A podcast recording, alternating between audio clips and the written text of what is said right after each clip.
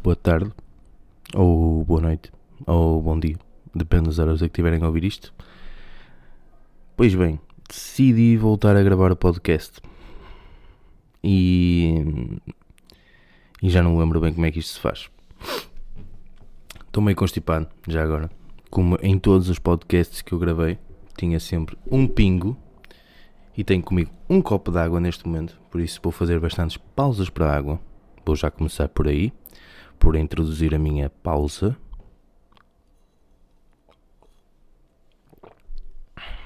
Ora, pois, uh, e assim, eu decidi gravar o podcast, uh, só que não preparei um podcast.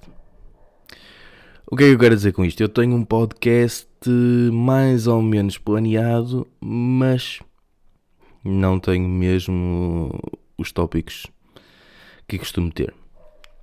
Então, hum, o que é que eu vou falar esta semana? Porque agora vou tentar ser mais preciso e mais coordenado nas datas do podcast.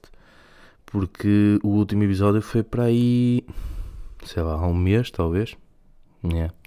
E já mudou muita coisa desde o último podcast. Ah.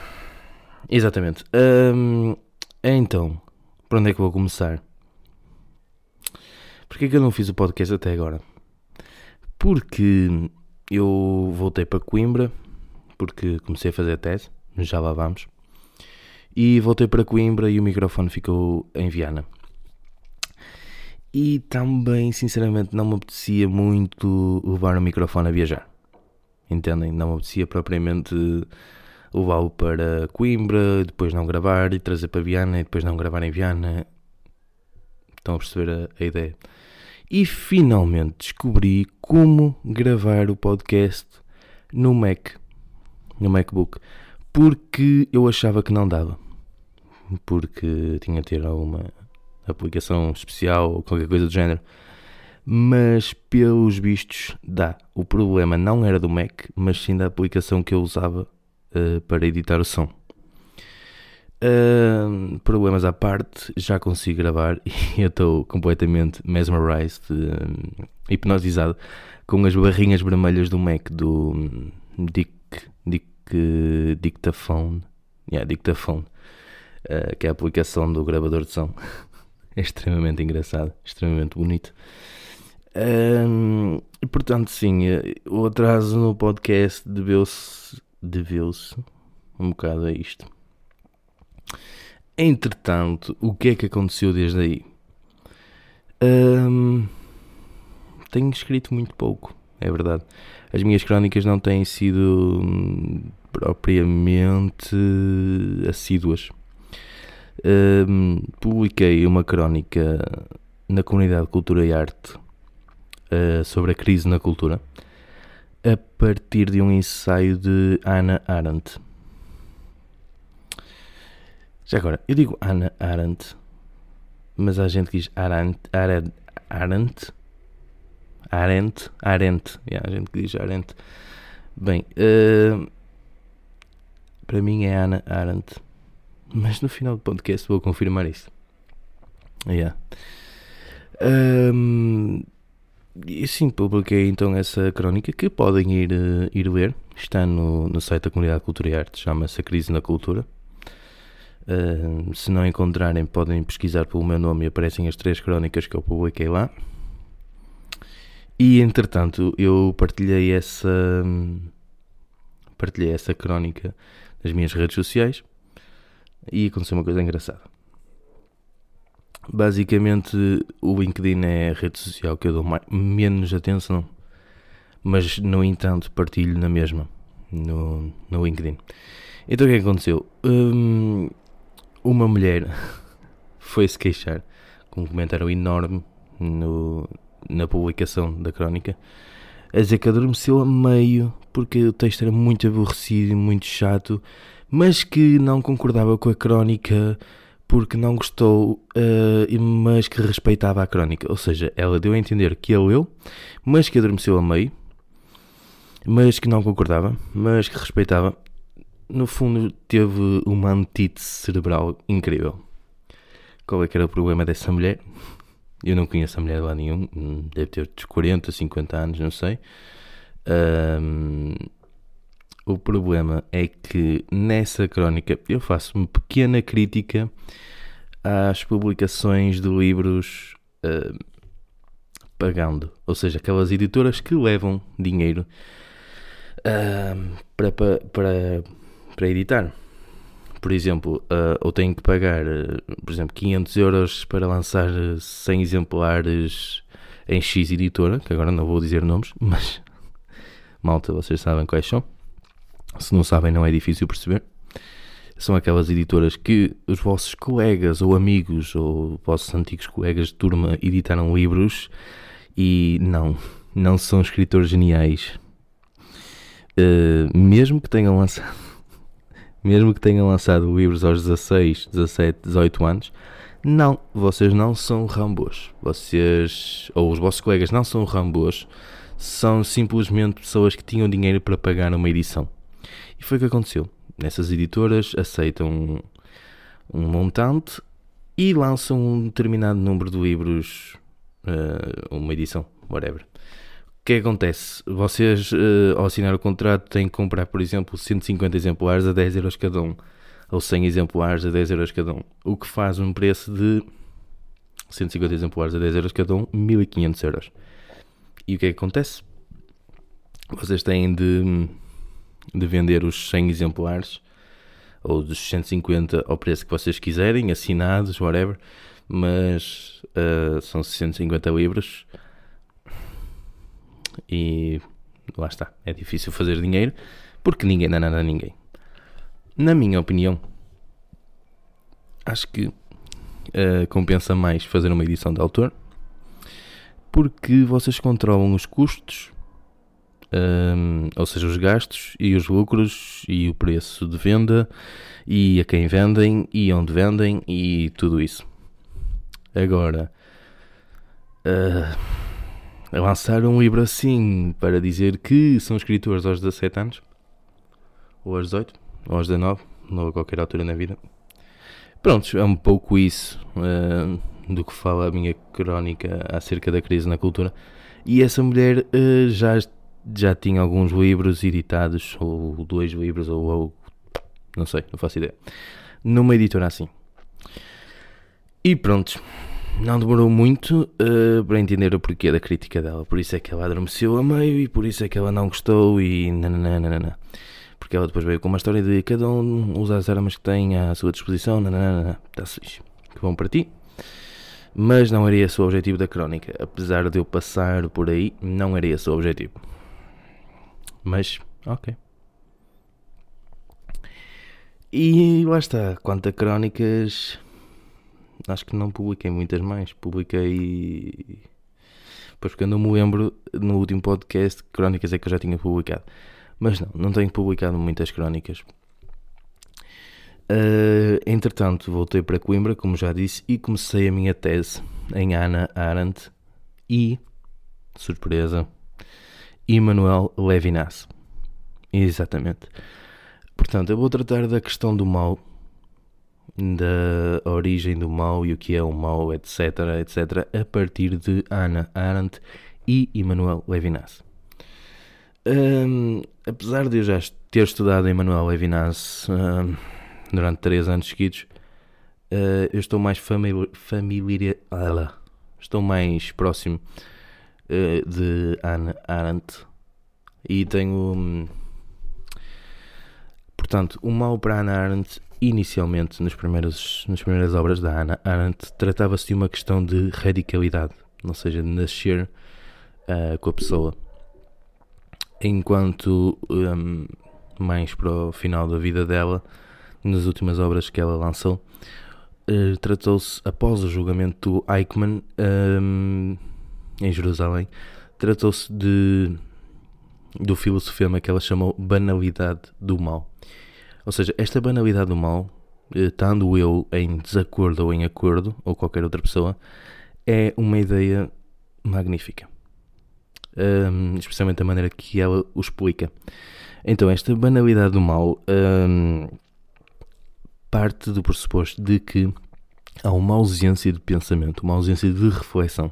Ou seja, o mal acontece quando uma pessoa que teria capacidade para refletir ou pensar sobre esse mal simplesmente não o faz. Claro que isto é uma maneira muito simplista de o pôr, mas aqui tem um breve resumo. Um, e é isso.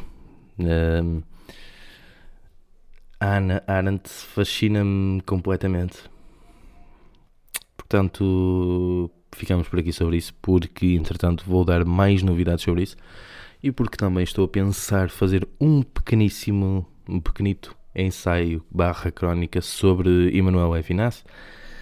Mas vamos ver como é que as coisas correm daqui para a frente. Entretanto, também fui ao Oceanário, na Lisboa, depois porque o Oceanário é em Lisboa. Foi divertido. É isso. Uh, e engraçado, no Oceanário tem alguns livros e dentro do Oceanário tem imensas citações da Sofia de Mel Breiner. E, e no final, na, na loja de souvenirs, tem alguns livros da Sofia, da Sofia de Mel Breiner. Mas uh, eu estava numa de comprar um, um, ehm, que era o primeiro livro da Sofia, que se chama Poesia, que se não me engano é de 47 ou 48. Pá, não me recordo. Eu estive com a segunda edição desse livro assinado por a Sofia e custava meramente 30 euros mas não o trouxe porque era a Feira do Livro do Porto e eu precisava desses 30 euros para comprar outros livros. portanto, depois de, irmos, de irmos a Lisboa, ao cenário, fomos a Óbidos. Em Óbidos, aí sim já comprei mais alguns livros. Comprei o Sisbusismos da Amargura do Ciorá. Ciorá? Ciorá? Já, vocês sabem. Se não sabem, podem ir pesquisar. Sisbusismos da Amargura da letra livre. Uh, comprei os últimos escritos do Jim Morrison. que mais é que eu comprei? Comprei. Opa, agora está-me a falhar a memória. Comprei o Manual de Civilidade para Meninas do Pierre Louis. Acho que é assim que se pronuncia o nome dele. E creio que comprei mais, mas são esses que me vêm à memória agora. Um, yeah. Entretanto, tenho muitos mais livros para falar, mas por agora ficam esses. Um, o do Jim Morrison é difícil de arranjar. Os outros uh, vocês conseguem arranjar facilmente. E se estiverem interessados, deem uma vista de olhos em livrarias independentes e alfarrabistas e assim encontram facilmente e a preços acessíveis. Um, Comprei um livro o, do O Céu Azul, se não me engano, do Georges Bataille. Uh, e agora está-me a falhar o resto, pá. Está-me mesmo a falhar o resto. Bem, não importa. Entretanto, um, tenho uma pergunta para fazer, já que estamos assim, tipo, a meio do podcast, extremamente curiosa, que é porquê pôr selfies um, no Insta a usar máscara. Porque, por exemplo, sei lá, tirar uma foto ou assim, ok, está-se bem. Mas é preciso pôr hum, todos os dias uma foto com máscara. Ou dois em dois dias uma foto com máscara. Porque se eu acho que há coisa que estamos fartos é de máscaras e de usar máscara diariamente a qualquer sítio que vamos. levar com as máscaras uh, no Instagram torna-se ainda mais aborrecido. Entendem? O meu ponto de vista. E pronto, era essa uma pergunta assim meio perdida aqui no podcast. Que se fizerem o check de me responder, terei todo o interesse em ouvir a resposta. Portanto, entretanto, também uh, decidi fazer umas coisas divertidas com o Instagram, já que tenho 8 mil seguidores, e fazer alguma coisa útil com eles. Porque desses 8 mil seguidores, uh, yeah, nem todos compraram o livro claramente, uh, o meu livro, o livro que eu lancei. Por isso, olha, decidi uh, fazer sondagens, porque, pelos vistos, interagem bué se eu fizer sondagens uh, completamente descabidas. Isto é, sondagens a perguntar coisas extremamente simples, mas fraturantes. A primeira sondagem que fiz não tem nada a ver com, este, com esta ideia. Mas já agora estou a pensar uh, voltar a criar uma espécie de lojinha de livros em segunda mão, uh, de acordo com o meu próprio gosto pessoal. Ou seja, serão tudo bons livros à venda. Um, mas portanto, primeira cena que eu fiz, tirei uma foto um, a cozinhar uh, no, no, no jantar que eu e a Rita fizemos e tirei uma foto ao, ao azeite e à cebola picada. A cebola picada e o alho. O azeite não estava picado e perguntei: o que é que chamam a isto? E as hipóteses eram um estrugido ou um refogado. E teve cerca de 236 respostas. Cerca não, teve exatamente isso. Eu estava a fazer as contas de cabeça. Portanto, houve 129 para refogado e 107 para estrugido. Bem, eu continuo a achar que isto é um estrugido, mas Uh, eu compreendo. Os dialetos regionais. Uh, o estranho é que a partir do norte para baixo a maior parte das pessoas usam refogado, não é? Ou seja, há uma maioria portuguesa a usar refogado, enquanto o norte sofre um bocado. Uh, isto é, só o norte é que diz estrugido, não é? E mesmo assim nem todo o norte diz, pelo que eu percebi. Mas pronto, Outra sondagem extremamente divertida que eu fiz, e esta já teve muito mais pessoas a responder, sei lá, não consigo fazer conta assim de repente, mas 339, é por acaso fiz a conta, é rápido, 339 pessoas a responder, acho eu, acho que fiz a conta certa, não importa. Em que eu perguntei, deixam os carregadores na ficha ou no, no, ou no fim de carregar o telemóvel tiram? Porquê que eu fiz esta pergunta? Porque eu deixo o carregador o dia todo, a Rita tira. E, e eu acho um, um ritual estranho, por assim dizer. E a maior parte das pessoas concordou comigo. 182 pessoas deixam o carregador. Enquanto 157 tira. Bem, uh, o meu carregador de telemóvel não é o original. Eu tenho peças, um carregador, uh, o fio comprei recentemente nos chineses por 2 euros e a parte de baixo era de um Samsung antigo que eu tinha. E juntei os dois e uso isso. Portanto, se estraga o carregador, não tem problema porque não é o carregador original nem o cabo original.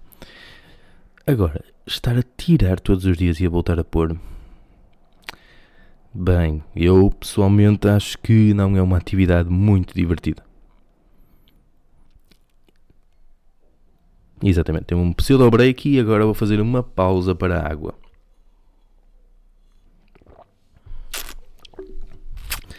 A sondagem mais recente que eu fiz, que ainda está a decorrer neste momento, ainda está muita gente a votar, eu acho que isto aqui é um bocado fraturante.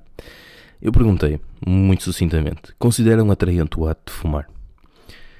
Só que os, os votos não são anónimos.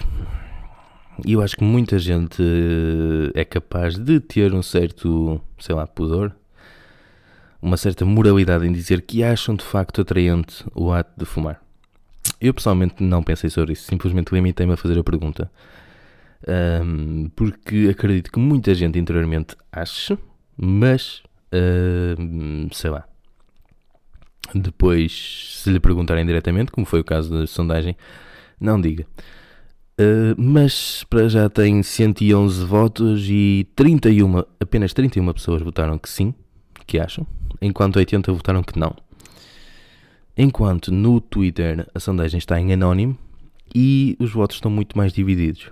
Acho que estão cerca de, sei lá, 48, 42? 48, 42.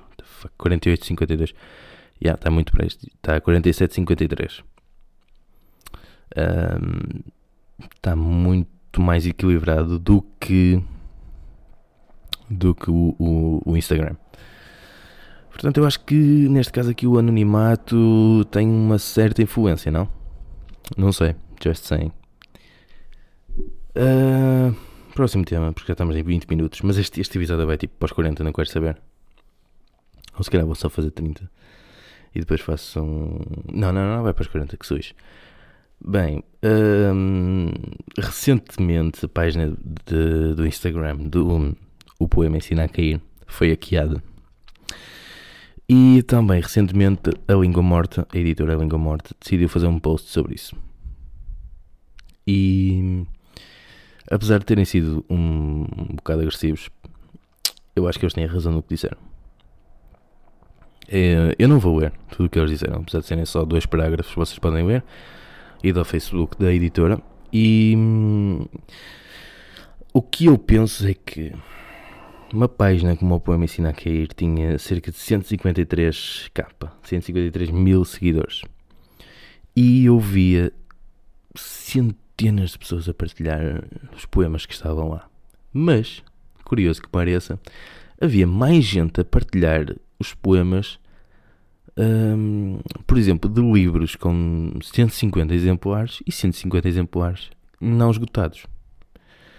Como é que, como é que havia, uh, por exemplo, mil pessoas a dar like num certo poema ou em, em sete fotos com certos do poema, mas as edições não esgotam? Porque as pessoas. Um, Pá, como é que eu vou explicar isto? Foi o que basicamente disseram no, no PS, que a língua morta disse. Um, eles disseram, até esta parte vou ler. Notem que em qualquer coisa como dois anos ela conseguiu reunir cerca de 150 mil seguidores, parasitando projetos editoriais que, na sua esmagadora maioria, não conseguem esgotar edições de 300 exemplares. Assim, quem queira ver neste esforço de divulgação a vantagem de dar a conhecer o trabalho de editoras como a Língua Morta, uh, terá de reconhecer que alguma coisa está a falhar. Eu parafraseei aqui um bocado, mas vocês podem ver. Bastaria que 1% daqueles seguidores se tornassem leitores dos nossos livros para termos de aumentar as nossas tiragens. Pronto, e o resto não importa. Basicamente é verdade. 1% disto uh, seria cerca de 1500. 1500 seguidores. 1500 leitores, vá. 1500 pessoas a comprar os livros que têm apenas 300 exemplares por tiragem uh, teria de, de, se quadriplicar as tiragens. Ou quintuplicar. Hum, exato, quintuplicar as tiragens para fazer 1500 exemplares. Whatever. Teria de aumentar as tiragens. Uh, coisa que não acontecia. Portanto, as pessoas estavam ali um bocado a partilhar a poesia só como um adorno estético como uma beleza estética, como olhem que versos bonitos, olhem que frases bonitas. E isso acabou, a certo modo, por moldar alguns poetas. Por fazer com que os poemas deles se tornasse mais uma coisa estética, uma coisa hum, bonita de se partilhar no Instagram, com frases bonitas, uh, catchy, tipo um refrão, com três ou quatro versos, para hum, que facilmente se partilhasse. Mas pronto, basicamente era isso. O que eu quero dizer é tipo. Um, o que eu estou a falar nem tem a ver com o, o EC, o, o roubo da página, o poema ensina a cair, mas sim com o número. Como é que há, por exemplo, em Portugal, 150 mil, 153 mil seguidores de poesia, tão assíduos como eram, mas não há 150 mil pessoas a comprar poesia em Portugal. E tendo em conta que a página Poema Ensina a Cair não partilha propriamente coisas mainstream, pelo contrário, vai a coisas, a projetos editoriais mais pequenos. Uh, como é que esses mesmos projetos não esgotam as tiragens, não esgotam os autores, etc. Vocês estão a perceber a ideia. Uh, passando à frente, malta, coisas que eu recomendo esta semana. Esta semana, estas últimas semanas. Pá, já não me lembro do que vi, por isso vou falar do que eu vi mais recentemente, que é Emily em Paris. Um, não é o meu tipo de série, como vocês imaginam. Mas, um, pá, achei extremamente divertido. Eu pessoalmente uh, gostei muito de, de, ver a série, tanto que repeti a série três vezes. Yeah. Mais recomendações que eu tenho para esta semana: a música do Yuri Number 5, São Paulo, e a trip, trip, tríptico do Nerve que tanto um, uma música como outra, ah, e o mínimo do Nerve também, tanto uma música como a Tríptico, como a São Paulo, têm videoclipes excelentes, ou seja, também são ótimas a nível visual. Contra livros que eu tenha comprado, Um, uh, uh, comprei Na Terra e no Inferno de Thomas Bernardo, Zé Susto e a Bíblia dos Sonhos da Silvia Plath, uma antologia poética de Jorge de Sena, Na Curva Escura dos Carlos do Tempo da Leonor de Almeida. Um, comprei o Café 25 de Abril do Álvaro Guerra, uma edição um, que tem prosa e, e, poesia, que é tipo edição espelho, da Maria Teresa Horta, A Raça e História do Cláudio Levi Strauss, o Malaquias do Manuel de Lima, Música para Aguardente do Bukowski, outras inquirições do Jorge Luís Borges, um, A Cavalo no Diabo, do José Cardoso Pires. De Deus que vem a ideia do Evinas. E depois comprei uma data de livros a um euro que achei uh, interessantes, tipo o Rumo do Balice Sanders. Sanders, pá, não estou a pronunciar bem o nome, provavelmente. Uh, comprei escritos sobre pintura do Henri Michaud, também não sei se estou a pronunciar bem o nome, do Sr. Teste, das edições Sr. Teste um apartamento em Urano do Paulo, Paulo B. Preciado e o Dicionário da Linguagem das Flores do António Lobantunes. Pá, se me enganei em algum nome, peço desculpa. Um... E não foram só estes livros que eu comprei, mas estes foram aqueles que eu partilhei na, nas redes sociais. Um, portanto, agora vou passar aqui para algumas perguntas que me fizeram porque desde a última vez tenho, uh, tenho algumas perguntas que eu uh, fui acumulando. E agora estou a abrir, está um bocado lento. Enquanto isto abre, vou fazer uma pausa para a água. Ok, vamos lá aqui às perguntas. Vou fazer scroll down.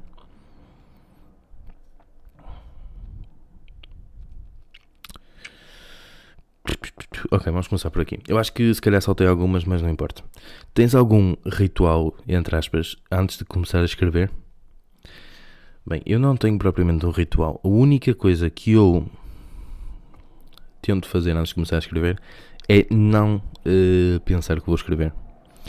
Não meter na ideia de que vou escrever ou que tenho que escrever ou qualquer coisa assim. Simplesmente sento-me e começo a escrever. A maior parte das vezes, antes de escrever, eu não sabia que ia escrever e estou todo torto, ou estou corcovado na cama, ou alguma coisa assim. Não tenho propriamente o ritual de pôr uma mesinha bonita, pôr uma musiquinha, ou, ou limpar tudo, ou pôr um cafezinho, um cigarro, não, nada disso. A maior parte das vezes que vou escrever, nem sequer sei que vou escrever. Portanto, é meio que um ritual. Ah, fogo, a voz está-me a falhar. É meio que um ritual. Próxima pergunta. Qual o seu carro favorito? Bem, acho que não tenho assim um carro favorito. Se fosse agora comprar um carro, acho que comprava um novo Renault Clio, porque eu acho extremamente bonito. Um, uh, uh, uh, próxima pergunta. Você acredita em segundas chances? Sim, acho que sim. próxima pergunta. Qual foi o teu filme favorito como criança? Pá, acho que não sei, eu não tenho assim um filme assim de repente que tenha favorito como criança. Eu adorava o Tokyo Drift, é verdade, mas não posso dizer que tenha sido o meu favorito como criança. Era um filme porreiro, porque era o que passava nos domingos à tarde na, na TVI ou na SIC. Próxima pergunta: Como foi o teu dia 2? Bem, a pergunta tem 13 dias ou mais. Uh, por isso, o meu dia hoje foi. Foi engraçado. Foi, fui aos chineses comprar uh, um caderno uh, para juntar aos mil que já tenho, uma mini decoraçãozita de Halloween para mim e para a Rita. Uh, e foi basicamente isso. Uh, por que não introduzir a leitura de um poema excerto literário no final de cada podcast? É verdade, eu tenho uh, exatamente isso. E eu vou fazer exatamente isso porque eu vi esta ideia e ficou-me na cabeça. Por isso, obrigado a quem mandou essa sugestão. Shout out para ti, Anónimo. E vou fazer isso. E vou ler um excerto do Nicanor, Nicanor Parra, uh, da antologia Acho que Vou Morrer de Poesia, que eu já partilhei por aí, esse excerto, mas neste caso é um poema. mas vou ler não. Qual foi a melhor desculpa que deste a alguém? Pá, não sei, não sou um gajo muito de desculpas. E quando dou desculpas são boas farrapadas, boé más. De género, quero ir tomar um café e eu digo tipo, ah, hoje não posso. Uh, porque tenho de. pá, não sei. Estão a ver esse tipo de cenas. Ah, hoje não posso tenho que lavar a louça. Tipo, uma cena assim. O que você acha de palhaços? Pá, não sei. Não tenho nenhuma opinião formada sobre palhaços. Mas boa pergunta. Significado da vida. Malta, acho que foi o Camus que disse que uh, no momento em que descobrirmos o significado da vida, não vale a pena viver. Simplesmente podemos matar-nos. O que você acha da nossa sociedade de hoje? Pá, não sei. É que é de género. Como é que eu vou uh, classificar algo tão abstrato e tão grande como sociedade? Por isso, olha, fiquem abertos e eu deixo para vocês. Ou então, uh, para uma pergunta mais específica, por exemplo, o que é que achas da sociedade Coimbra, ou da sociedade de estudantes, ou da sociedade académica, ou da sociedade nanana. Aí sim, talvez consiga dar uma opinião mais formada. Praia que você mais gosta de visitar? Bem, eu tenho uma pergunta a fazer-vos a vocês. Vocês são todos brasileiros que me mandam perguntas? Um, genuinamente também a perguntar. Uh, mas pronto, a praia que eu mais gosto de visitar. não sei, eu, eu, eu tenho uma ligação engraçada. uma ligação engraçada. Tenho uma, um certo gosto em, em, em visitar ou em estar na, na Praia do Cabedelo, aqui em Viana. O que gostavas de saber sobre o futuro? Nada. Sinceramente, nada. Eu acho que. Hum, yeah, isso seria um paradoxo total. Saber o futuro. Ou alguma coisa sobre o futuro. Um, e é, e é um, um paradoxo qualquer. Isso apareceu em Dark. Por exemplo, um, há uma parte em que um professor escreve um livro, mas esse livro chega-lhe do futuro, quando ele é jovem e ainda não escreveu o livro, mas já está assinado por ele, e então ele escreve porque esse livro já apareceu. Ou seja, esse livro não tem origem. Portanto, se eu soubesse algo sobre o futuro e chegasse a fazer esse algo sobre o futuro, e nessa altura eu soubesse. É, basicamente seria isso. Nessa altura, basicamente, yeah. já estou perdido, mas vocês estão a perceber.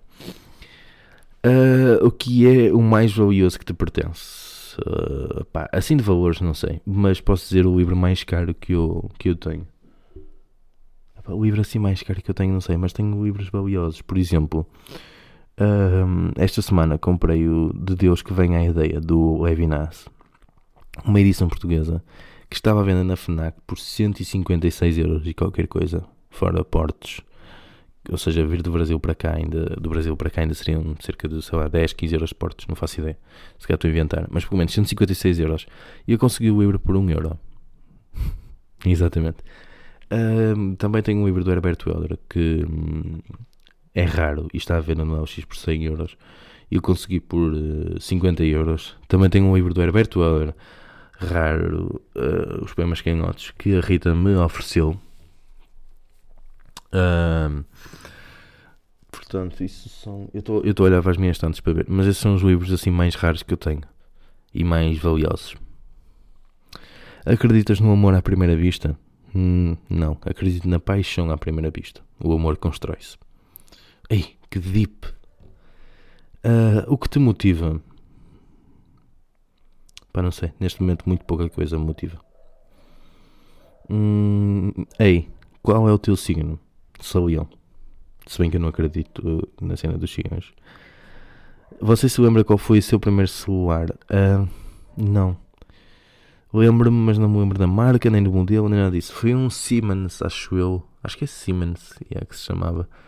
Assim, cinzento. Yeah. E depois disso, o meu primeiro a sério, porque esse foi oferecido pelos meus familiares. O meu primeiro a sério foi oferecido pelos meus pais e acho que era um Alcatel de abrir e fechar, tipo flip, flip phone. Alcatel ou Motorola, mas acho que foi um Alcatel, yeah. Que tinha tipo uma imagem de fundo fixa. Então, mesmo, mesmo no ecrã, mesmo depois de desligar o telemóvel, a imagem continuava lá. Uh, ou seja, tipo aqueles Game Boys que se comprava nos chineses que tinham uma imagem de fundo. Yeah. Uh, próxima pergunta: dinheiro ou fama? Pá, dinheiro. Porque fama não. Sinceramente, eu não acho a fama uma coisa assim tão boa. Ok? Uh, yeah. E o dinheiro dá boa jeito. Dá boa jeito para. Opa, para os projetos pessoais, para, para fazer as, as minhas ideias, os meus sonhos, etc. Pá, sejamos realistas, não quero ser milionário, porque não quero, mas dinheiro o suficiente para fazer isto tudo era bom. Muito melhor que a fama. e atenção, quando digo fama, a fama é, é diferente de sucesso. Uh, se você recebesse um cão hoje, que nome lhe daria? Pá, não sei. Era, era uma decisão muito importante para decidir agora em meia dúzia de segundos que nome lhe daria. Mas. porque, pá, sei lá, eu ainda estou a tentar decidir qual seria o nome da minha página para vender livros e estou a pensar nisto há uma semana. Quanto, quanto mais o nome de um cão. Eu acho que se recebesse um cão bebê, agora um cachorrinho, eu acho que demorava pelo menos um mês e meio a dar o nome, ou, ou um mês, vá. Oi, quando algo se estraga, preferes arranjar? Preferes comprá-lo de novo ou tentar arranjar? Sempre arranjar, mas sempre. Eu. Depois eu arranjo soluções web perspicazes. Por exemplo, o meu doculismo avariou-se uh, para aí há 7 meses atrás.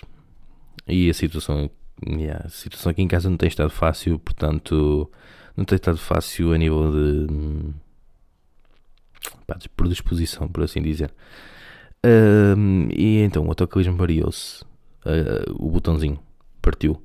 Mas eu arranjei uma solução tipo 30 segundos. Eu olhei para aquilo vi como é que aquilo funcionava. Peguei num cordão, atei a parte de puxar, ou seja, que era o que o botãozinho fazia. O cordão vem até fora. E agora, para abrir o autocolismo, é meramente puxar o cordão. Solução prática. Mas sim, eh, eu tento, eu tento sempre, sempre, sempre arranjar eh, do que comprar novo. Próxima pergunta. Como posso ser um rapaz que estou gostando dele? Uh,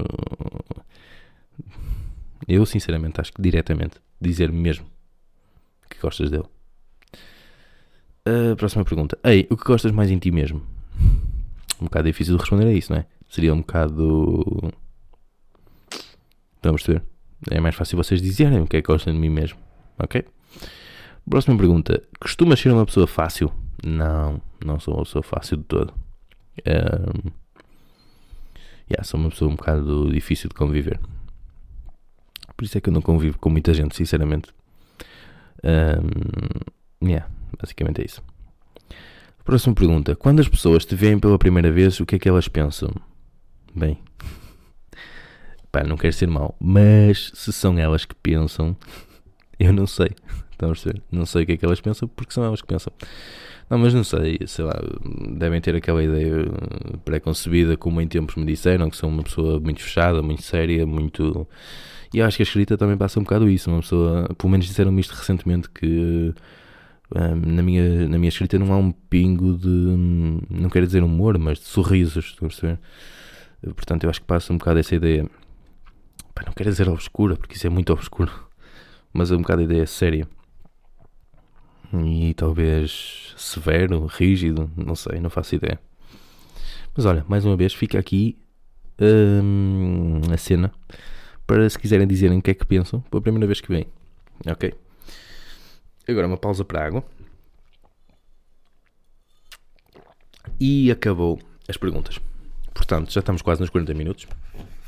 Vou então a ler. Uh, ah, entretanto, não me disse também, mas comprei um movimento do João Luís Barreto Guimarães, que saiu há dois dias, ou há três dias, que dia é hoje? 18, saiu há dois dias, é um dia 16. Um, e pá, é o primeiro livro que eu compro dele. Eu sou amigo dele no Facebook, por alguma razão ele me aceitou, simpático da parte dele. Uh, o João Luís Barreto Guimarães é médico, para além de escritor. E pá, sinceramente tive curiosidade em ler. Ainda não li o livro, li alguns poemas, porque eu acho que a poesia não se deve ler numa assentada. Uh, mas sinceramente prefiro não dizer já o que é que eu acho. E para acabar o podcast, então vou ler um poema do Nicanor, Nicanor Parra. Mais uma vez, não sei se estou a dizer o nome certo. Uh, que se chama Aviso. Não permito que ninguém me diga que não percebe os antipoemas. Todos devem rir à gargalhada. Por isso é que eu dou cabo dos miolos, para chegar à alma do leitor. Deixem-se de perguntas. No leito da morte, cada um se coça com as unhas que tem. Além disso, outra coisa. Eu não tenho nenhum problema em meter-me em trabalhos. Bem, é assim que eu me despeço, malta. Eu gosto, gostei muito deste poema. Tanto até que eu já usei, uh, além de ter posto uma foto deste poema, já usei um, os versos uh, no leito da morte, cada um se coça com as unhas que tem. Um, e pronto, malta. Agora vou tentar ser mais assíduo no podcast. Agora que aprendi a usar isto no, no Mac. E espero que o som tenha ficado bom, sinceramente. Uh, mas é isso. Bem, vemo-nos para a semana se tudo correr bem.